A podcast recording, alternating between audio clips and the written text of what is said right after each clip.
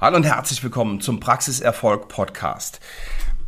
Ein Thema, welches ein Hauptbestandteil unserer Arbeit mit den Zahnarztpraxen, die wir in unserem Programm betreuen, ist, ist es, Führung zu lernen und in der Zahnarztpraxis Führung zu etablieren. Wir helfen unseren Kundinnen und Kunden, unseren Zahnärztinnen und Zahnärzten dabei souverän zu führen in jeder Situation der Praxis. Und warum ist das so wichtig? Führung ist wichtig.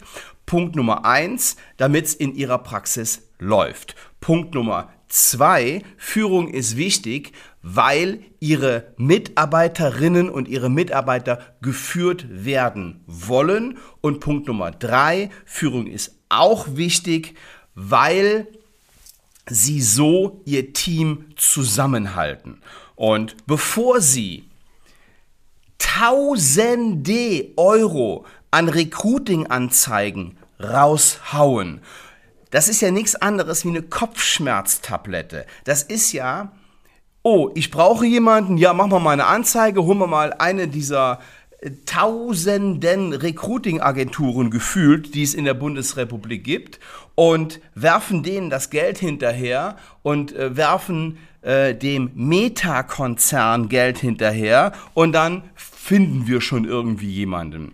Das haben wir jetzt schon x-mal erzählt, ist nicht die Lösung.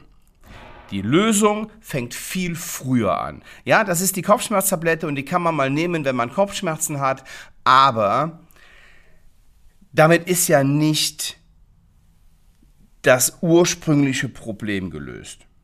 Sie werden es auch immer wieder brauchen, gar keine Frage, weil selbst wenn Sie eine Top-Führung haben und wenn Sie sehr gut führen können und wenn Sie äh, diese zehn Punkte, die ich Ihnen gleich hier nenne, auch wirklich in Ihrer Praxis umsetzen, wird es immer noch die Situation geben, wo Sie Mitarbeiterinnen suchen und brauchen. Und deswegen brauchen Sie das schon, aber viel, viel weniger, wenn Sie sich das Vertrauen ihrer Mitarbeiter erarbeiten und echte Führung etablieren. Und zehn Punkte, wie sie das schaffen, die gibt es heute in dieser Podcast-Episode. So, ich sage zu jedem ähm, ein, zwei Sätze, aber nicht zu viel, ansonsten sprengt es den Rahmen. Und ich bitte Sie, wenn Sie es jetzt nicht gerade beim Autofahren oder beim Joggen hören, dann nehmen Sie sich ein Blatt Papier und einen Stift. Schreiben Sie sich diese zehn Punkte auf oder gucken Sie sich das nachher unten in den Show Notes an und setzen Sie das für sich um. Das hier ist kein Laber-Podcast. Hier gibt es wirkliche Tipps, die Ihnen in der Praxis weiterhelfen. So, legen wir los. Punkt Nummer eins. Offenheit und Transparenz. Sagen Sie dem Team, was in der Praxis los ist. Sagen Sie auch, was gut läuft und auch was schlecht läuft. Probleme mit der Budgetierung. Erzählen Sie das. Das ist ganz wichtig. Offenheit und Transparenz heißt auch, jemand wird gekündigt, sagen Sie es offen und reden Sie darüber. Nicht, dass es in größeren Einheiten, naja, oder so ab 10, 12 Leuten heißt, hä, die ist ja gar nicht mehr da und ähm, da hat ja gar keiner was drüber verloren und da hat ja gar keiner was gesagt. Wie wurden wir gar nicht informiert? Und dann arbeitet der Buschfunk so vor sich hin. Ja, das hat nichts mit Transparenz zu tun. Gibt es Änderungen? Gibt es Neuigkeiten? Dann erzählen Sie das Ihrem Team. Punkt Nummer zwei. Werte. Ein Riesenthema bei uns auch in der Academy. Wir erarbeiten als allererstes die Werte der Praxis. Nur wenn die klar sind, dann kann man auch danach arbeiten und dann weiß jeder, wie er sich zu verhalten hat. Punkt Nummer drei. Verhalten. Darauf spielt es ein, nämlich Klarheit im Verhalten. Kommen Sie nicht zu spät. Leben Sie es vor. Ähm, leben Sie Ihre Werte vor und verhalten Sie sich so, wie es ein Chef macht, souverän, heißt Pünktlich kommen, nicht lästern, ähm, offen sein, äh, freundlich sein, nett sein, ein Wort plaudern, ja. Klarheit im Verhalten bedeutet quasi unterm Strich, wenn die Mitarbeiter darüber nachdenken, wie soll ich jetzt hier in dieser Situation entscheiden, dass die sich überlegen, was würde wohl mein Chef tun, was würde meine Chefin tun, wie würde die, wie, was würde die sagen. Und die, wenn sie sich dann entscheiden können, dann zeigen sie Klarheit im Verhalten. Ganz, ganz wichtiger Punkt, der dritte. Punkt Nummer vier, ehrliches Interesse. Haben Sie ehrliches Interesse an Ihren Mitarbeiterinnen und Mitarbeitern. Kein gespieltes Interesse. Das fällt sofort auf. Und wenn Sie das haben und wenn es ehrlich ist, zeigen Sie das und das bedeutet Vertrauen und Wertschätzung. Apropos Wertschätzung. Wertschätzung ist schon Punkt Nummer 5.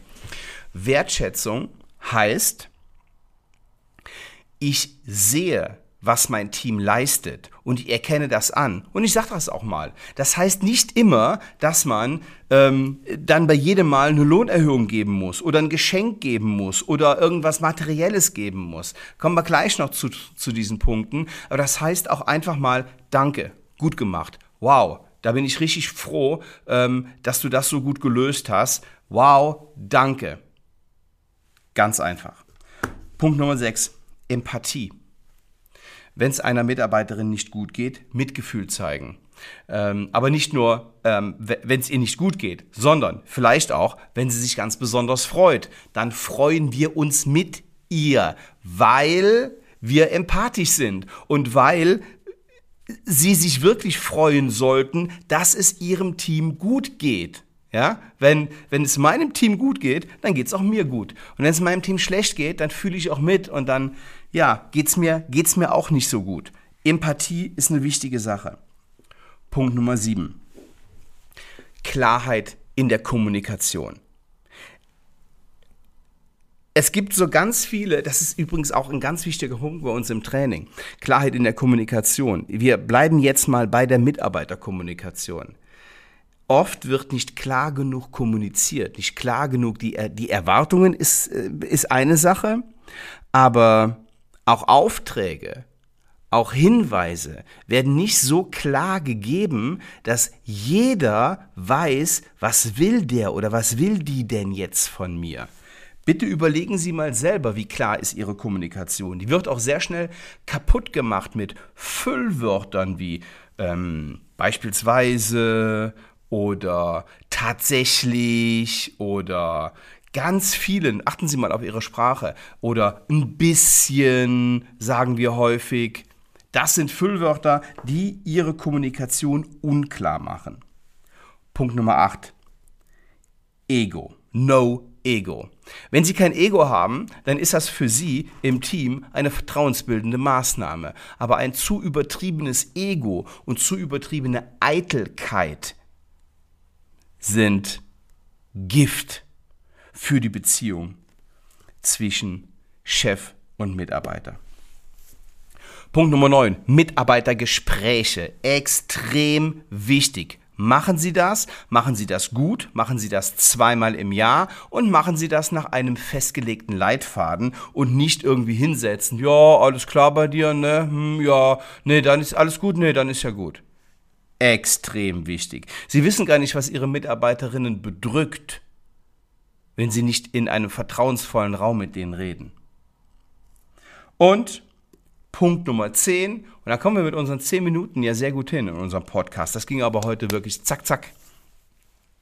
Punkt Nummer 10, fördern und fordern. Weiterbildung ist wichtig, aber auch einfordern von Leistung, denn die möchten auch gefordert werden. Jedenfalls A und B plus Mitarbeiter. C Mitarbeiter, da sieht das anders aus, denen ist alles zu viel, aber von denen müssen sie sich auch trennen.